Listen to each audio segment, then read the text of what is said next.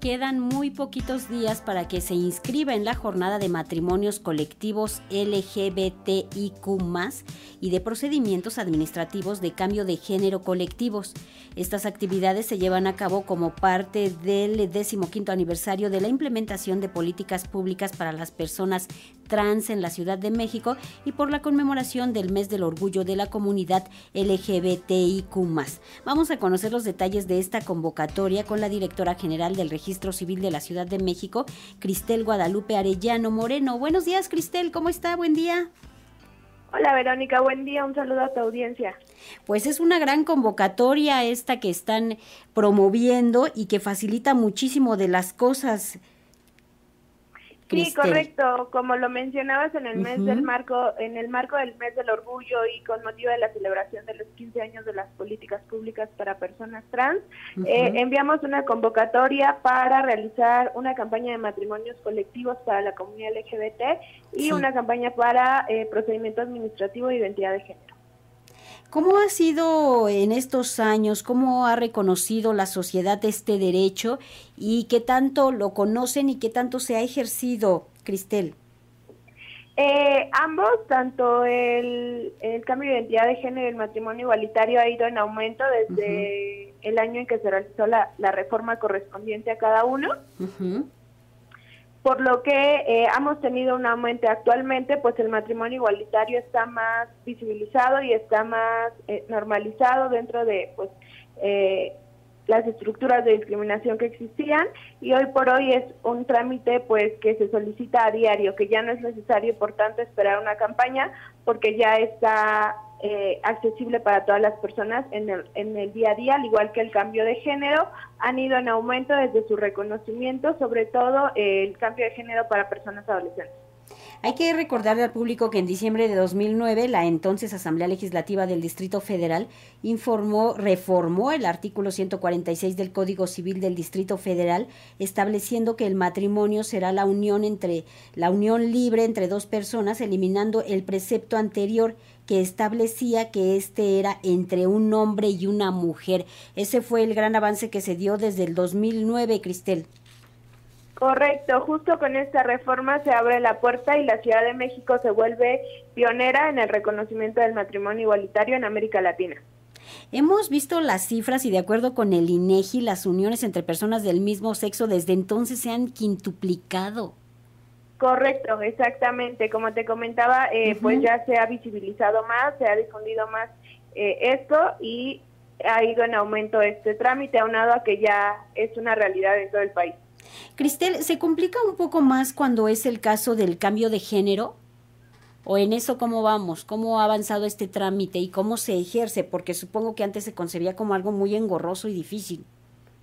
Sí, anteriormente a través de un procedimiento jurisdiccional, un juicio especial que eh, eh, pues generaba muchos problemas para las personas trans. Actualmente es un procedimiento sumamente fácil, administrativo, solo necesitan tres documentos las personas mayores de edad, que es copia certificada de su acta de nacimiento, identificación y comprobante de domicilio. Acuden al juzgado más cercano a su domicilio, tenemos 49 en toda la ciudad, y ese mismo día se les captura su nuevo registro de nacimiento y se van del inmueble ya con su nueva acta que reconoce su identidad y la vivencia interna. ¿A partir de qué edad se puede cambiar el género en el acta de nacimiento, Cristel? Eh, a partir de los 12 años, conforme a los lineamientos para personas adolescentes que se emitieron en 2020. Esta campaña de los procedimientos administrativos de cambio de género colectivos, pues supongo que está teniendo éxito. Sí, bastante. Justo eh, la idea es eh, visibilizar y hacer una campaña para que también más personas conozcan de este procedimiento, porque hay algunas personas que todavía consideran que es un poco engorroso. Entonces, la idea es informar la facilidad del trámite para que lo realicen en esta campaña. ¿Qué, ¿Cómo beneficia realizar precisamente este cambio? ¿Cómo se realiza, por ejemplo, este trámite? Pero ¿qué es lo que, cómo los beneficia? Por supuesto, los dota de derechos, ¿no? Exactamente. Primero reconoce la vivencia interna del género con el cual se identifica la persona y por tanto eh, les dota de un documento que reconoce esa identidad y que hace que pueda ejercer sus derechos ya con un acta de nacimiento. Eh, siempre he dicho que el derecho a la identidad es un derecho llave. Sin tu acta de nacimiento no puedes ejercer otros derechos como el derecho a la educación, a la salud, a la seguridad social, entre otros. Por eso es tan importante que las personas trans cuenten con un documento que reconozca su identidad. Y comentabas también desde qué edad se puede hacer, eso es muy importante para que la gente esté informada. Sí, a partir del 2020 se emitieron unos lineamientos para personas adolescentes y desde los 12 años pueden realizar ese procedimiento. ¿Nos puedes decir qué documentos tenemos que presentar si estamos interesados en hacerlo? Claro que sí, para personas adolescentes es un escrito firmado eh, por la persona adolescente en donde manifiesta que quiere realizar ese procedimiento, adjunto su copia certificada de su acta de nacimiento expedida por el Registro Civil de la Ciudad de México, identificación oficial vigente y comprobante de domicilio. Una identificación puede ser cualquiera, ya sea escolar, pasaporte o de cualquier lugar donde realice actividades la persona adolescente y además un escrito asignado por su madre, padre o tutor, cualquiera de esas tres personas que la persona adolescente elija para darle el acompañamiento en este proceso. ¿Se va a instalar un módulo especial? Correcto, tenemos un módulo especial en la explanada de la Dirección General del Registro Civil, ubicado en Arcos de Belén, número 19, Colonia Doctores, Alcaldía Cuauhtémoc, en un horario de 9 a 4 de la tarde hasta el 16 de julio.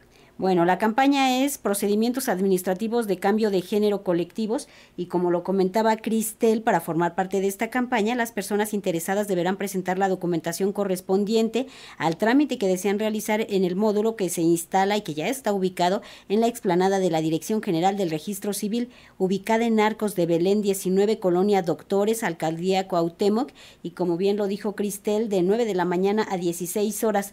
Gracias Cristel Guadalupe Arellano por estar con nosotros eh, directora general del Registro Civil de la Ciudad de México. Gracias por facilitar esta información y que bueno, facilitar que no sea un trámite tan engorroso y que la población esté informada al respecto.